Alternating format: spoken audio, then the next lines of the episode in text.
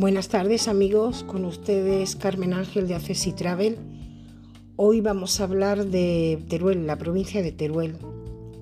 Teruel sí existe y afortunadamente hoy en día tenemos senderos adaptados a personas con movilidad reducida.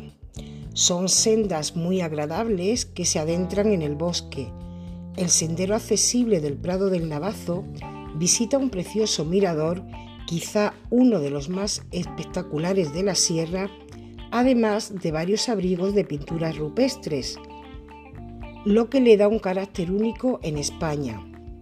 El otro sendero accesible que ustedes pueden visitar sale del centro de interpretación de Donarque en la Sierra de Albarracín y discurre en un tranquilo paseo lineal de un kilómetro y medio hasta la zona recreativa de Fuente Buena, un lugar con sombra, merendero y que al igual que el inicio del trayecto dispone de aparcamiento reservado para personas con discapacidad.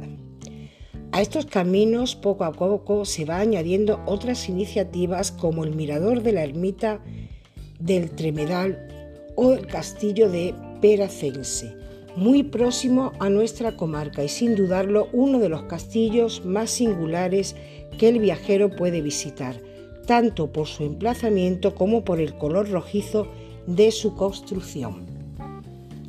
Para hacer sus reservas, ya saben, pueden llamar al 958-980743, al móvil 625 107650, también pueden mandarnos un WhatsApp o enviarnos un correo electrónico al mail info Amigos, Ahora toca disfrutar.